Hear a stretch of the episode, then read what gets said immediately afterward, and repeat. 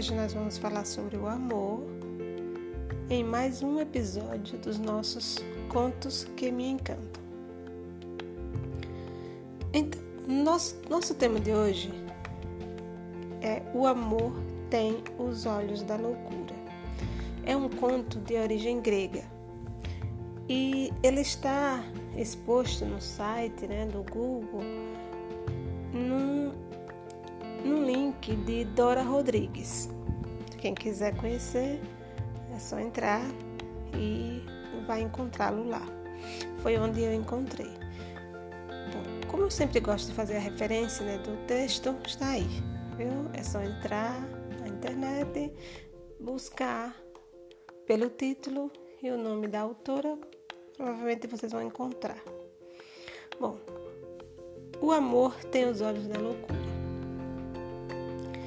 Em tempos atrás viviam duas crianças, um menino e uma menina, que tinham entre 4 e 5 anos de idade. O menino chamava-se Amor e a menina chamava-se Loucura. Amor sempre foi uma criança calma, doce e compreensiva. Já Loucura era muito emotiva, passional e impulsiva.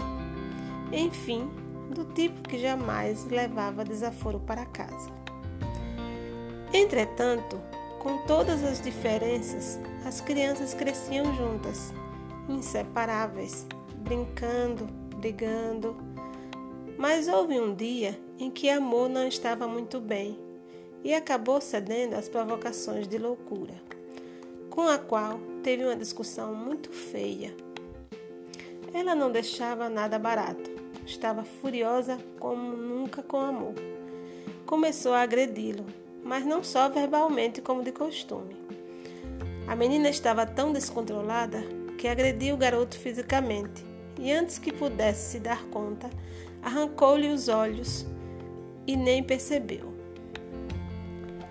O amor, sem saber o que fazer, chorando, foi procurar sua mãe, a deusa Afrodite, e a ela contou-lhe o ocorrido.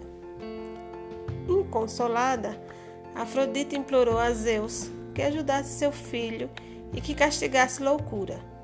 Zeus, por sua vez, ordenou que fossem chamar a garota para ter com ela uma séria conversa.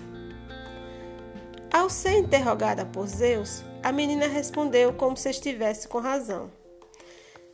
Disse que a culpa havia sido de amor que ele havia aborrecido e que por isso merecera o que aconteceu. Embora soubesse que não fora justa com seu amigo, a menina nunca soube se desculpar e concluiu a conversa dizendo que a culpa havia sido dele e que não estava nem um pouco arrependida. Zeus, perplexo com a aparente frieza daquela criança, disse que nada poderia fazer para devolver a visão de amor, mas ordenou que a partir de aquele dia, loucura estaria condenada a guiá-lo por toda a eternidade e devendo estar sempre junto de amor em cada passo que este desse. Até hoje eles caminham juntos. Onde quer que amor vá, lá estará loucura quase que fundidos numa só essência. Tão unidos que por vezes não se consegue definir onde termina amor e começa loucura. É também por isso que usa-se dizer que amor é cego. Mas isso não é bem verdade. A verdade é que amor tem os olhos de loucura.